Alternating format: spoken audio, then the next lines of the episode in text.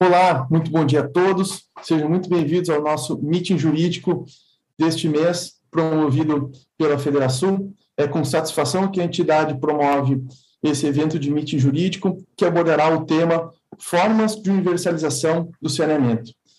O evento está sendo transmitido pelo Facebook, pelo YouTube e pelo próprio site da Federação. Nós agradecemos o patrocínio de Tosini e Freire Advogados. Vocês podem participar com perguntas pelas nossas redes sociais e vamos começar, então, esse nosso evento na data de hoje. Agradeço às autoridades e os membros da divisão jurídica que nos assistem e vamos tratar, então, desse tema que é a questão do saneamento no Brasil, que teve uma alteração legislativa no ano de 2020, que instituiu novas regras para para esse setor no nosso país e que é um tema de extrema importância e que afeta diretamente a saúde e a vida de todos. Saneamento, sim, é forma de desenvolvimento do país, é super importante, é uma pauta assim que no, vai nos trazer, se cumpridas as metas, a um novo patamar de desenvolvimento do país. E por isso uh, a gente trouxe aqui duas pessoas, duas advogadas especialistas no tema. Uma delas é a Daniela Gaio Martins e a outra é a Luísa Pires Monteiro de Castro.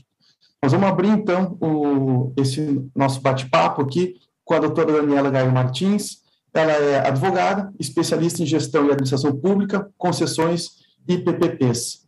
Então, desde já, vou passar a palavra para ela para iniciar uh, esse tema de suma importância. Doutora, muito obrigado pela sua presença. Uh, tem a palavra para dar o início. Muito obrigado. Obrigada, Matheus. Primeiramente, bom dia a todos que estão aqui nos assistindo, dividindo esse tempinho aqui com a gente para esse grande tema, esse grande debate e inovação legislativa em relação às formas de universalização, né? Como, como que o país vai conseguir atingir as metas. É, eu trouxe aqui um PowerPoint para a gente acompanhando a discussão. Eu já vou dividir a tela aqui com vocês. É, bom, é, trazemos aí uma foto ilustrativa, né, do, do, que reflete o saneamento básico no país, que é a limpeza, a qualidade de vida, é, erradicação de doenças. A Lu trouxe essa foto aí, né, Lu? Dá uma comentada do que você trouxe. Olá, só um momento. Ai. Bom dia, pessoal, tudo bem? Meu nome é Luísa, como eu fui apresentada, é um grande prazer estar aqui hoje, nessa manhã, conversando com vocês. Muito obrigada pelo convite, Matheus. Sempre um prazer conversar com a Dani, que é uma colega, que é uma amiga, que a gente tem grandes afinidades, principalmente por gostarmos muito de infraestrutura e também por gostarmos muito do tema saneamento. E a gente decidiu trazer essa foto porque, coincidentemente, na sexta passada foi o Dia Mundial do Banheiro, que é um dia mundial de, trazido, escolhido pela ONU, para a gente nunca esquecer do ODS número 6, que, que é relativa à água potável e saneamento, que busca garantir a disponibilidade e manejo sustentável da água e saneamento para todos. Eu achei bem legal que eles trazem três conceitos que eu achei muito bacana, que são conceitos importantes, que é a água segura, a água acessível para todos e a água universal, e o quantitativo de água. É, poesias à parte, questões emocionais à parte, que tão, são muito sérias. A gente vai passar a questão da titularidade, a questão do marco legal, então eu devolvo a palavra para a Dani e vamos discutir agora as partes da legislação. Isso.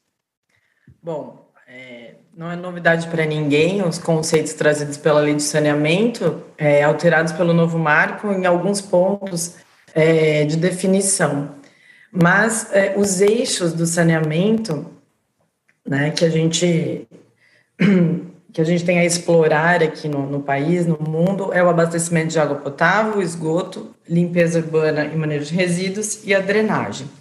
É, hoje a gente vai falar sobre o item A e B, abastecimento de água e esgotamento sanitário, né, que, são os, que é o tema da nossa conversa hoje. A lei também traz a definição de gestão associada, a universalização, que é o foco também da nossa conversa, é, controle social e prestação regionalizada. Então, assim, é, universalização, né? Como que esses eixos do saneamento, né, que a gente trouxe aqui, que a lei nos traz, podem atingir a universalização? Né, que esse é o escopo do novo marco, né, é o atingimento de universalização. É, a titularidade em relação à, à execução desses serviços, a forma de organização, de mapeamento, é um assunto que está é, que, que, tem grande debate, né? A gente vê é, municípios é, defendendo que querem fazer é, sozinhos, outros municípios e regiões acham mais interessante é, se juntar com outros municípios limítrofes ou não tão, tão ou, ou um pouco distantes. Mas assim, é, a titularidade, o novo marco ele deixou expresso que é do município, né? Então, assim, por, por, por razão de ser de interesse local. Muito bem. É, será dos estados quando estiver, é, tivermos regiões metropolitanas, aglomerações e microrregiões através de lei complementar estadual. Qual que é o ponto aqui? Eu acho que a reflexão deve ser essa. Qual é o ponto de eu defender que é, é um interesse municipal ou é um interesse estadual? Assim, onde eu quero chegar com essa discussão? Acho que o gestor é, é a principal coisa que tem que ter em mente. Por que, que eu quero brigar pela titularidade é, desse serviço ou da organização desse serviço? Né? Qual é a meta da lei? Qual é a meta do novo marco? É a universalização. Então, assim, eu vou conseguir chegar é, na efetividade que eu quero isoladamente? eu tenho condições de chegar, de atingir as metas de universalização isoladamente? É, isso é interessante se eu for conceder o serviço, caso eu não tenha recursos necessários. É, é interessante para o privado? Né? Faz sentido? Eu acho que é esse o raciocínio que deve ter, ao invés de ficar é, brigando pela hermenêutica, é, se isso é do município ou do Estado. Porque a gente está falando de meio ambiente, né? A União define as diretrizes gerais no Plano Nacional de Saneamento, temos o plano estadual e o municipal. Né? Um decorre do outro, um conversa com um, tem sinergia com o outro. Né? A gente está falando de município, mas é, a saúde da população reflete é, um país inteiro. Então, eu acho que é esse ponto que o gestor deve focar quando ele, ele senta para definir o que ele vai fazer né? Ou ele vai conversar com outros municípios, ou ele vai conversar com o Estado e desenvolver realmente essa região metropolitana. É, então, é, o, meu, o meu olhar assim para a questão, para essa discussão de titularidade é essa. É, eu consigo atingir a meta de universalização? Porque, assim, se eu não conseguir atingir isoladamente a meta de universalização, eu vou, eu vou sofrer é, punições. Né? O novo marco, ele traz é, uma, uma certa pressão para os municípios atingirem a meta de universalização, se elas não forem de modo que se elas não forem alcançadas, é, o Estado pode deixar de fazer repasses voluntários.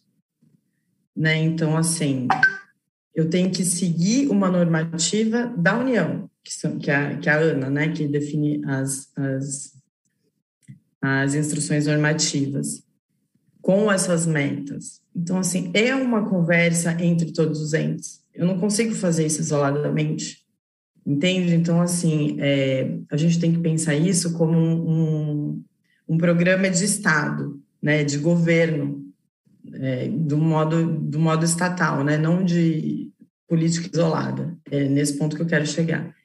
Então, eu acho que a partir disso, a gente consegue é, startar as discussões, né? Quais as formas de exercer a titularidade? Né? De forma individual, o município tem a gestão associada através dos consórcios e convênios de cooperação, né? E, aí só um adendo, que é o que a gente já conhece, né? São os velhos consórcios da 1107, que é aquela questão do protocolo de intenções, contrato de consórcio, personalidade jurídica, que existem muitos consórcios ativos, existem consórcios eficientes, existem muitos consórcios ineficientes, mas a gente tem experiências muito boas com consórcios, e mas a gente já conhece muito bem os consórcios. São complicados, é uma lei complicada, é, o artigo 241 né, da Constituição fala sobre os consórcios, a Lei 11, 1107 de 2005 também é complicado, mas é uma solução que a gente tem que considerar. Igual a gente já estava conversando, a gente teve a oportunidade de falar um pouquinho antes, né, de fazer, a gente pulou, como que fala? A gente queimou largada, nós três, a gente queimou largada um pouquinho, é uma possibilidade. Hum. Não, é isso. E enfim, e a gente volta, né, volta sempre nessa reflexão. Formas de exercer a titularidade de acordo com a lei. É interessante essa forma? Faz sentido para o projeto? Faz sentido para o município a longo prazo? É isso. É, é sempre voltada à efetividade daquela, daquele contrato, né, daquele projeto. É, aqui eu reforço né, que o município continua sendo dono do serviço, não importa se, vai, se existe a titularidade individualmente ou, ou por regionalização, porque ele responde por metas, né? De, de qualquer maneira, o contrato vai ter que obedecer isso. Aí, Lu, se você quiser já entrar nessa, tá. nesse, nesse ponto mais a fundo aí.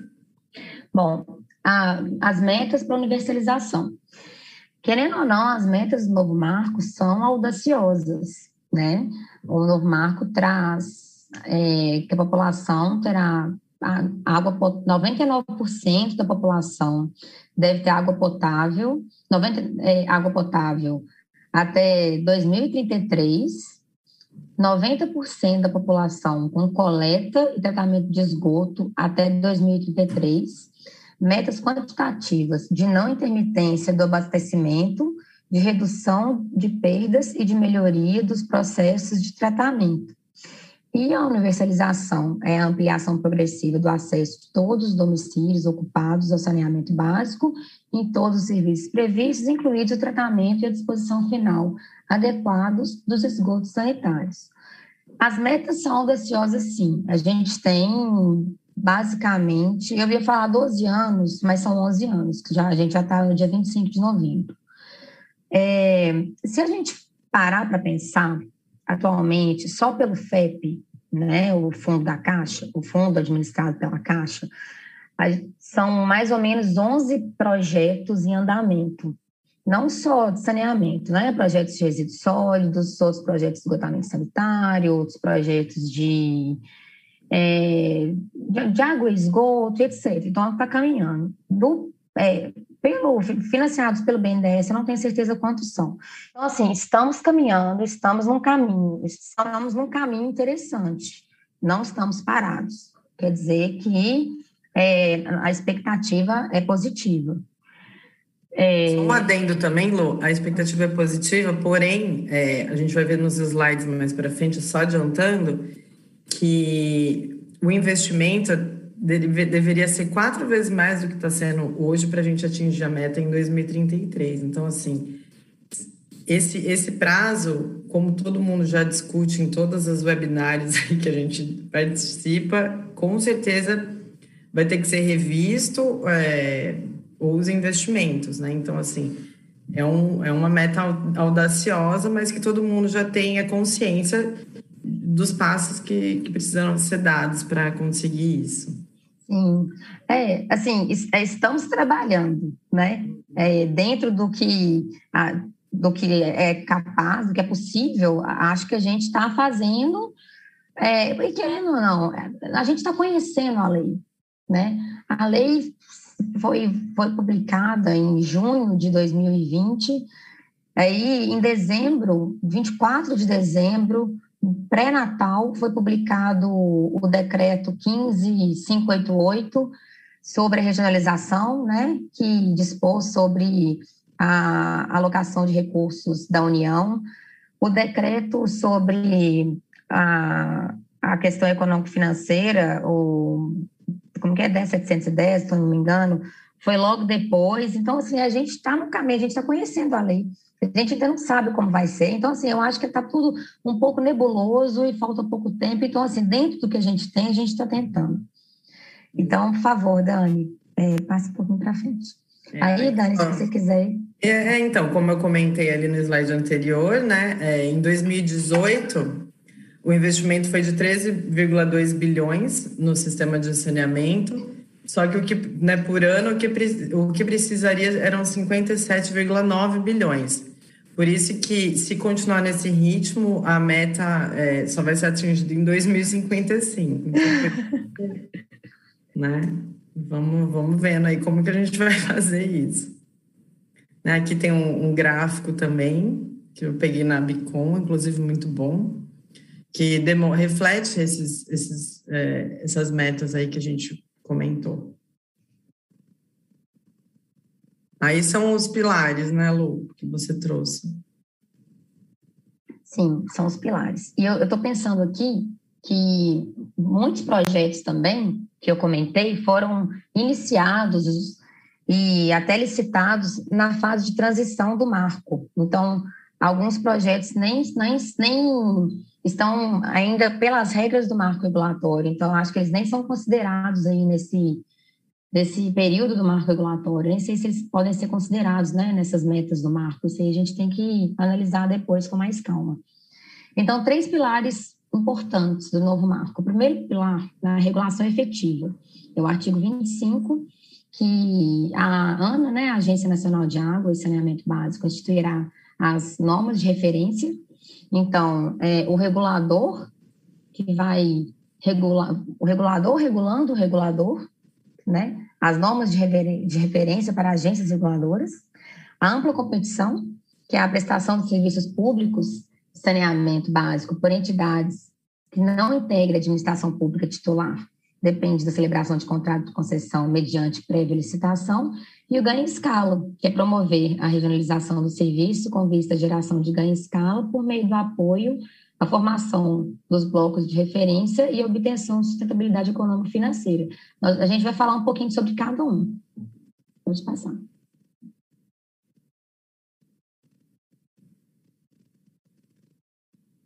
Volta um pouco, um, Dani. Então, sobre a Ana. Você quer falar um pouquinho, Dani? É, é, bom, a ANA, como reguladora do serviço de saneamento, né, que foi alterada, inclusive para era Agência Nacional de Água, hoje ela é Agência Nacional de Água e Saneamento, exatamente para regular esses serviços. É, nós temos a, primeira norma de referência que trata sobre saneamento, é, sobre resíduos sólidos, né, instituindo é, a obrigação dos municípios em cobrar tarifa por esse serviço, inclusive, né, ele tem que desenvolver uma, uma tarifa para isso. É, não é sobre saneamento ainda, a, a instrução normativa, né, mas já temos uma primeira aí. Como a Lu, a Lu falou, é, é tudo uma novidade, né, é, a gente vai ver como isso vai funcionar na prática. Né, então, eu acho assim, é, é eu gosto de trabalhar muito assim com o que a gente tem. Não adianta a gente ficar criticando se está certo, se está errado, a gente precisa fazer as coisas com o que a gente tem, né? Quem trabalha com o governo e com a administração pública sabe como que é. Então é isso, é o que, que a gente pode fazer hoje para caminhar, né? A gente trabalha muito nesse sentido. E a questão de existir essas diretrizes da ANA, volta um pouquinho, por favor, Dani.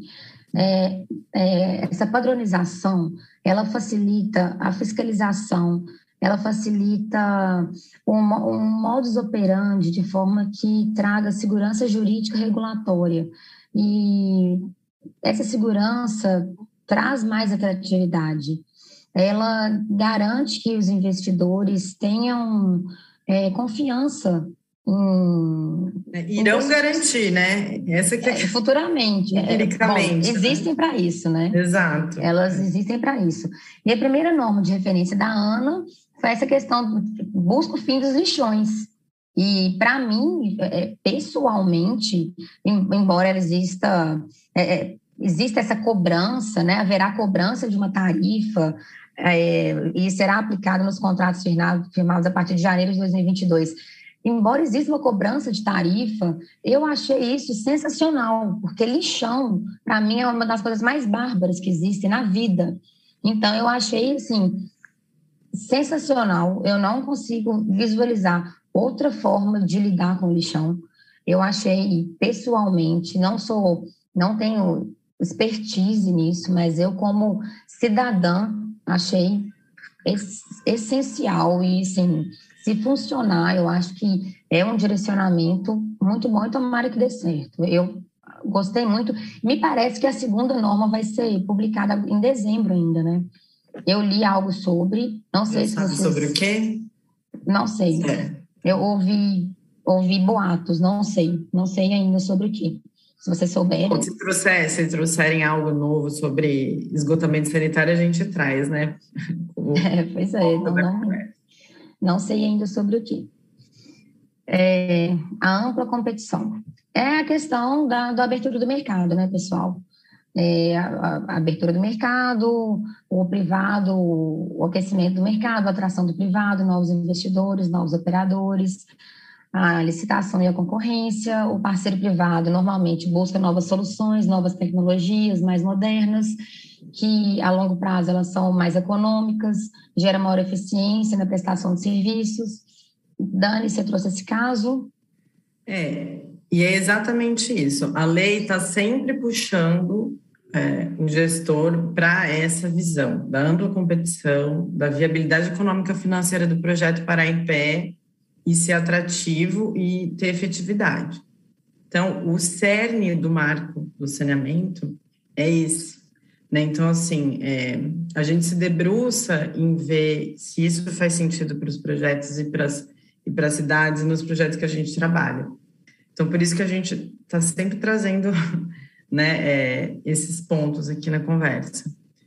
É, como a gente está falando sobre, né, estamos no webinar com o pessoal do Rio Grande do Sul, é, depois o Matheus, se quiser fazer algum comentário né, mais delicado aí, a Corsã, né, dos 497 municípios gaúchos, 317 são operados pela Corsã.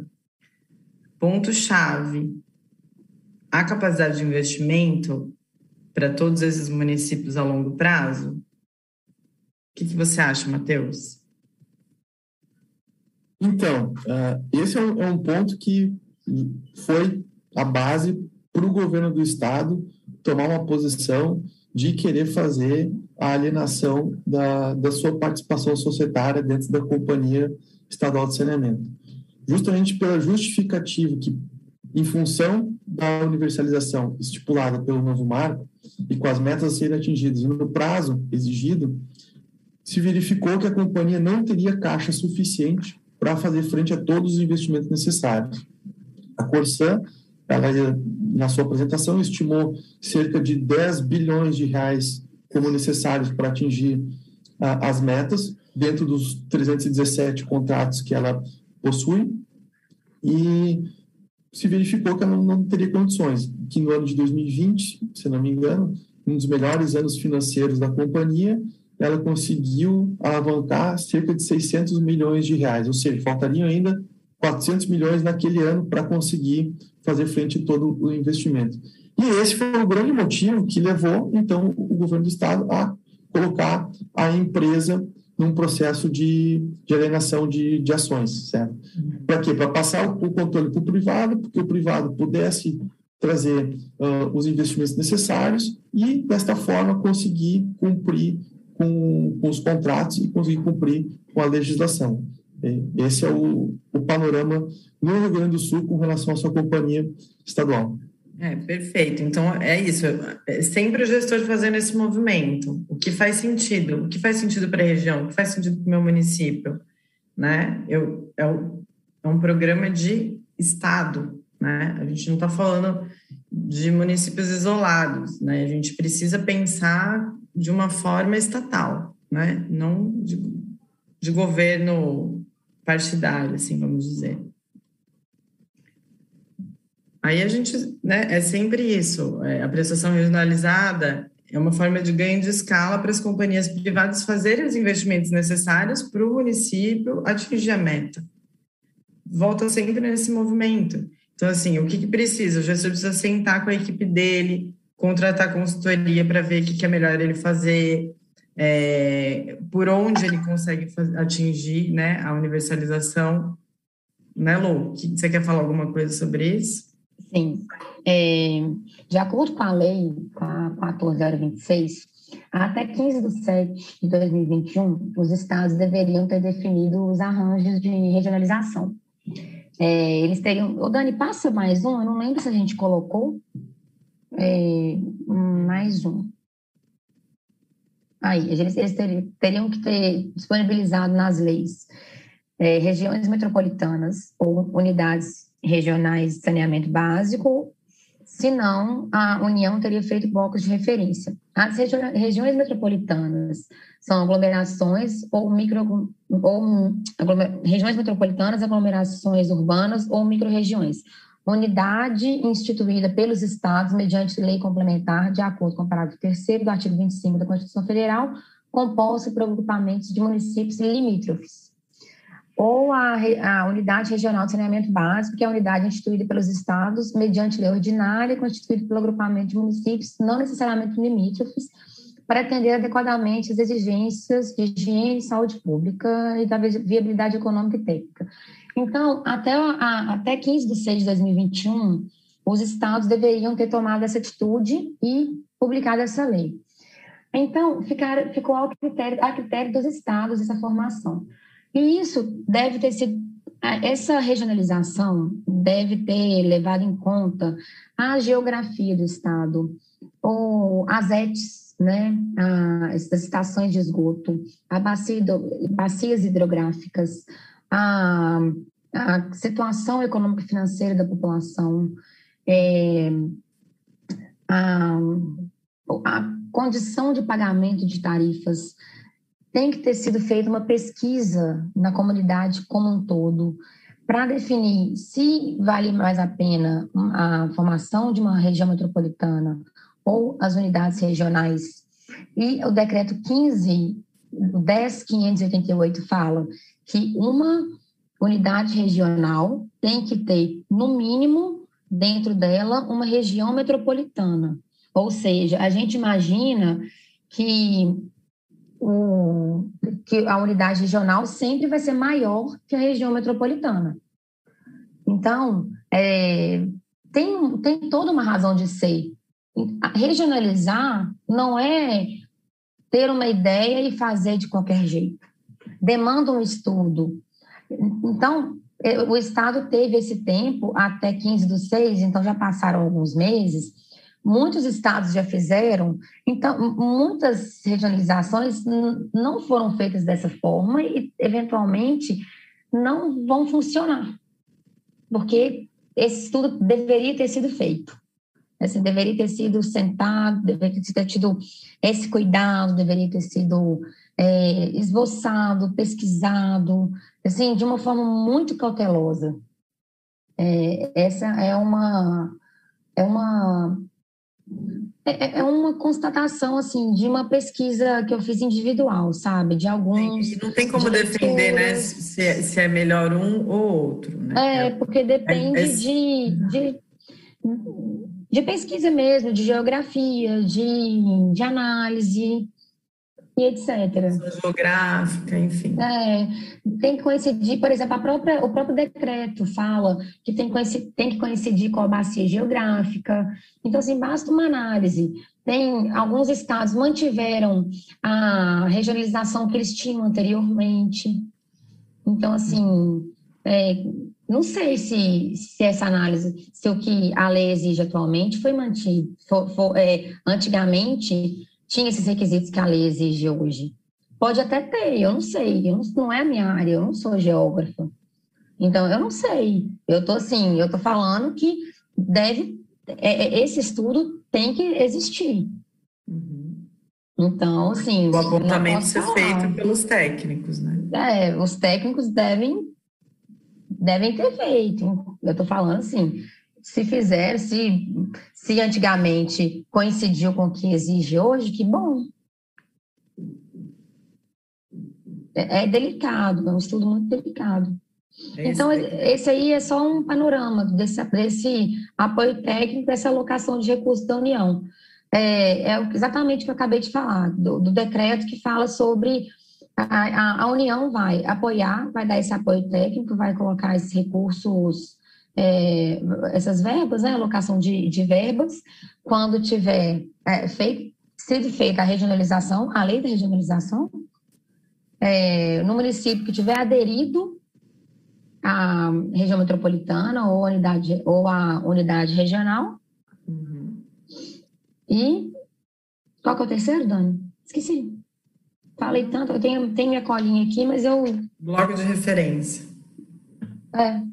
É, bloco de referência, se nada, se, se nenhum município não tiver aderido à região metropolitana é, a região metropolitana, como ele é limítrofe ali, ele já vai, vai ter sido automaticamente aderido. A unidade regional, ele pode escolher ou não aderir. O bloco de referência, é, a União pode é, aderir, os, ela pode montar os municípios de acordo com a escolha dela. É, não quarta, necessariamente limítrofes, né? Não é necessariamente limítrofes. E a quarta opção é o consórcio. Deixa eu abrir aqui. Gente, eu, eu começo a falar, eu mudo de assunto, aí eu perco a minha colinha, aí eu vou, eu vou esquecendo tudo. Que eu fico empolgada com o assunto e esqueço o primeiro que eu estava falando. Deixa eu achar aqui. Você queria fazer alguma consideração sobre esses pontos, Matheus, né, já de, de imediato? Só, só um adendo, lembrei. É, a alocação de verbas da União, ela depende da estruturação da prestação regionalizada, da adesão dos municípios até 180 dias, né, contado da instituição dessa estruturação e da constituição da entidade de governança federativa. Isso é muito importante, que é aquela governança que está lá no Estatuto da Metrópole. Isso também é muito importante para os municípios. O município que adere a esse bloco regional, ele vai aderir a algo que existe na governança. Ele não está ali dentro de um lugar perdido, que ele não tem lugar de fala, que tem que ele perdeu sua autonomia. Ele vai ter estrutura, ele, né? Ele vai ter estrutura. estrutura. Ele ganha a estrutura. Né? Exatamente. Né? Ele não está ali sem nada. Ele não perdeu, ele não virou um, sabe? Ele tem, um, tem, tem uma estrutura. Eu não estou com a lei aberta aqui, mas a lei coloca, tem os posicionamentos, tem os comitês, etc. Então, assim, é, é bem maior, é bem, é bem organizado, existe autonomia, ele não perde autonomia. Do mesmo jeito que ele adere, ele pode sair, ele não está ali para sempre. Então, assim, existem muitas perguntas, mas para existem as respostas. Não, assim, não, se você quiser fazer algumas perguntas, Matheus. Não, é, tranquilo. É, com essa questão da, da regionalização aqui no, no, Rio Grande do Sul, ela foi deveras criticada uh, pelos prefeitos no, no estado. Por quê? Uh, justamente porque foi um projeto protocolado em regime de urgência na, na Assembleia Legislativa e que carecia muito desses estudos, né? Tanto de econômico financeiro, de impacto social, de cálculo de, de tarifa, quais foram os critérios utilizados para instituir essas unidades regionais de saneamento, né? E isso gerou muita dúvida no, nos municípios. Por quê? Uh, historicamente, no estado do Rio Grande do Sul, o que, que aconteceu? Uh, esse serviço sempre foi, pela maioria dos municípios, delegado ao Estado. E o Estado assumiu eles e fazia o famoso contrato de programa. Então, na verdade, os municípios nunca foram muito preocupados assim, com, com relação a, a esse serviço. Simplesmente delegavam para a companhia estadual e ela realizava. No momento que eles se deram por conta, assim, da, principalmente das penalidades que poderiam ser impostas em função deles serem titular do serviço e de que teriam que cumprir metas, começou então eles a olharem mais atentamente para esse tema do, do saneamento. E aí a, a, a uh, por via do governo do estado, protocolou esse projeto de lei, só que carecendo desses critérios, né? Não, não se tinha uma, uma linha mais robusta, assim, de dados para fazer frente a essas unidades. Né?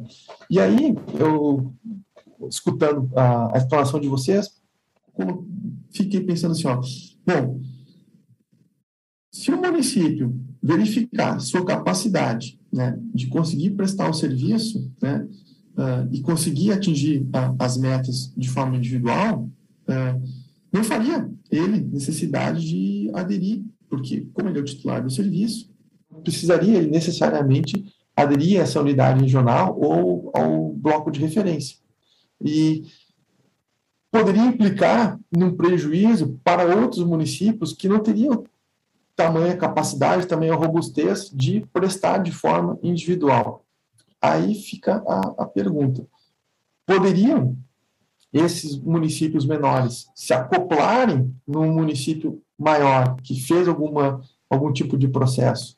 Serem eles acoplados, seja por uma gestão associada, seja eles formarem um consórcio próprio uh, para prestar aquele serviço?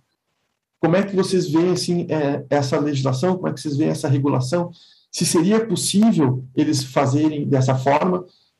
Como é que vocês enxergam isso? É, eu acho que assim, o ponto, é um ponto que, eu, que eu, às vezes eu fico refletindo é assim, até hoje é, não foi feito isso. Por quê? Porque os municípios não fizeram isso.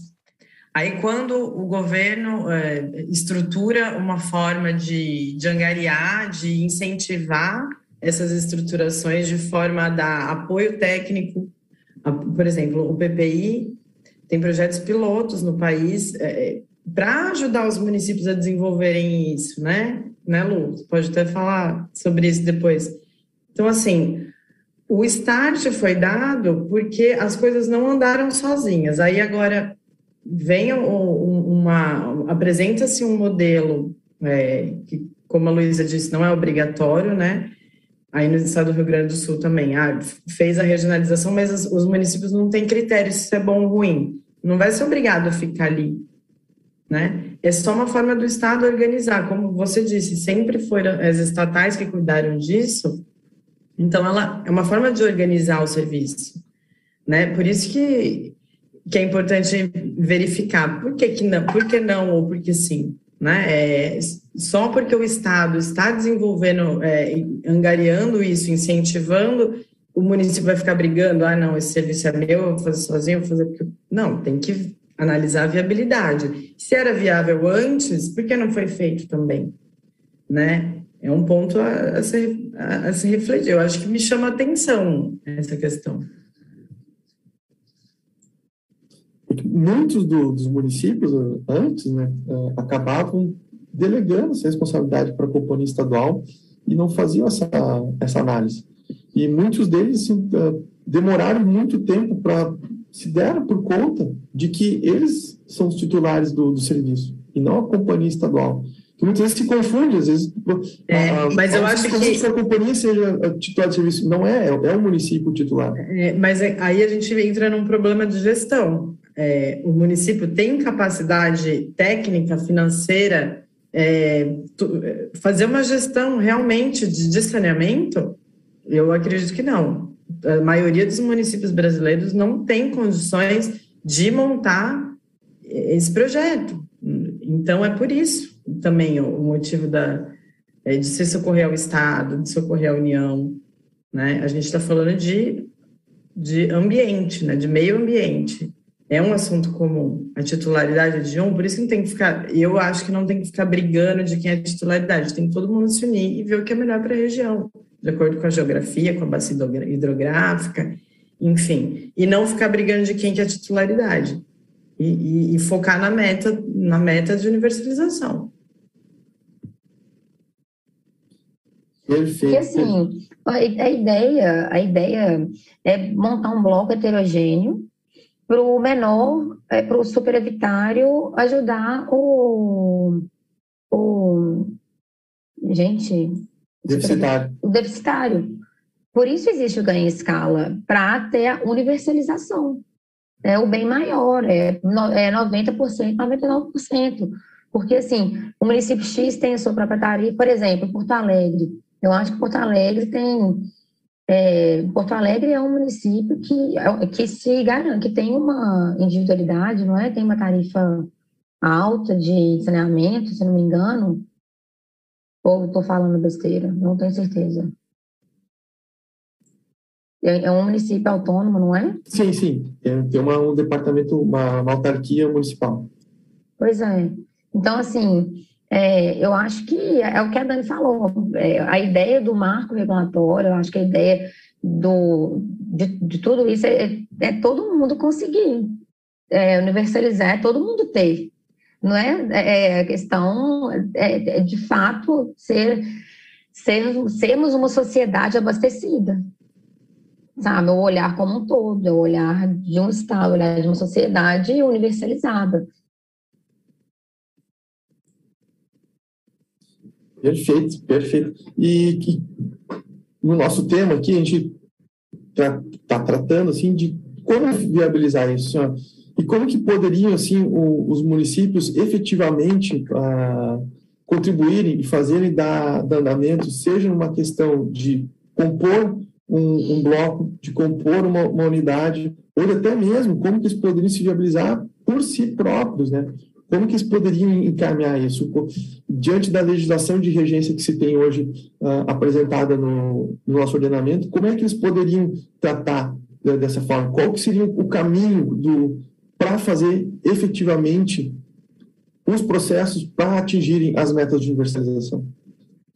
É o que a gente falou, se, só, só um parágrafo aqui. É, se eles quiserem exercer a titularidade né, nu e cru, igual a lei traz, essa forma, gestão associada através de consórcios e convênio de cooperação. É, ou a forma regionalizada. Agora, como escolher um ou outro, ele tem que sentar com a equipe dele, é, com a secretaria, o secretariado dele, é, contratar consultoria, exatamente para apontar porque é um projeto de Estado. Não vai ser que, que vai ter resultado. É, então, assim, ele tem que pensar é, não só como político, mas como um cidadão que está deixando um legado é, para aquela comunidade. Então, qual é o melhor cenário para aquele local, para aquela região? É, como, como vai ser atingida a meta? É na, no consórcio público com de cooperação? encontrou meios de atingir a meta de, de investimentos de infraestrutura dessa maneira, encontrou. Faz sentido? Segue. Não faz sentido, muda, muda o, a modelagem, né? E outro ponto, Dani, é a administração pública e os organismos multilaterais estão muito empenhados em capacitar os municípios, os estados. Eu tenho acompanhado, tenho visto diversos cursos e capacitações e um empenho muito grande, um apoio muito grande. É, eu tenho visto uma procura muito grande. Então, assim, eu acho que é, os municípios interessados, é, quando, quando, quando querem, conseguem um apoio intelectual, sabe? Eu acho que basta ter esse interesse que não, não fica sem, não fica sem porque é uma questão de saúde, é uma questão para ontem, sabe? É uma questão é, saneamento, é uma questão assim de sobrevivência. Então, assim, existe uma é, é uma prioridade. Existe uma prioridade. Eu acho que o município interessado não não fica sem, de verdade. A capacitação não fica sem o apoio. Perfeito, maravilha. Ah, então, verifiquei aqui, não, não temos mais perguntas ah, externas. então, vamos encaminhar aqui para as finalizações, para os nossos debates finais. Assim, queria agradecer, então, de plano, a doutora Daniela Gaia Martins, que é advogada, especialista em gestão da administração pública, concessões e PPPs a doutora Luísa Pires Monteiro de Castro, advogada, coordenadora do MBA em Infraestrutura, Concessões e PPPs da PUC de Minas Gerais. Queria agradecer a vocês imensamente por disponibilizarem do, do tempo de vocês para fazer esse evento do meeting jurídico promovido pela Federação aqui conosco, visto que uh, o tema do saneamento básico é um tema que está muito latente no Rio Grande do Sul neste momento especialmente em função de, desta mudança da, dos contratos que estão em voga, todos os prefeitos e municípios estão muito atentos com relação a isso, e é um prazo até o dia 16 de dezembro para eles assinarem o, os aditivos. Então, é, não tenho dúvidas que esse tema vai repercutir nos, nos municípios e repercute de forma veemente, né, porque é o tema do, do momento.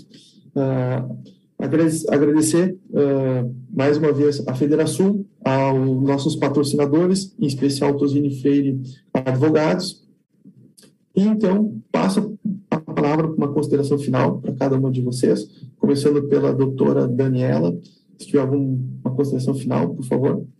Eu acho que, é, primeiro, agradecer o convite, Matheus, é, Federação também, muito obrigada.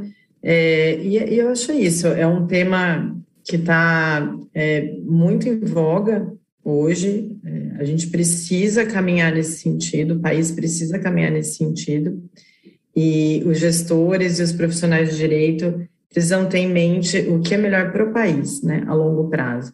Então, é, a minha reflexão aqui é essa, né? A melhor como atingir a meta, né? Não se isso é meu, se isso é seu, eu quero fazer do meu município, não. Tem que ver o motivo, porque e, e, e se unir com o Estado e com a União, né? É, não é um, não é política, isso é gestão de Estado. É essa a minha a minha reflexão. Perfeito, muito obrigado. Uh, doutora Luísa, tiver alguma consideração final, por favor? Eu quero agradecer a Daniela, agradecer a você, Matheus, agradecer a todos que nos assistiram à Federação. É, e quero falar que a gente não quer ser a sociedade com o iPhone na mão e o pé na poça d'água. A gente quer nossas crianças saudáveis, a gente quer o banheiro, a gente quer água limpa, a gente quer saúde, a gente quer tudo que a gente merece, resíduos sólidos, reciclados. Então, assim, a gente pode, igual a Dani falou, a gente quer para todo mundo, não é só para alguns. E eu, a gente, eu acho que o governo tem que governar para o Estado, né? Não, não para o governo. Então, é isso. E muito obrigada a todos que nos assistiram. E qualquer dúvida, a gente está à disposição. Entre em contato com a gente. Muito obrigada. Perfeito, então. Agradeço mais uma vez vocês, agradeço a Federação e tenho, então, todos um bom dia. Obrigada.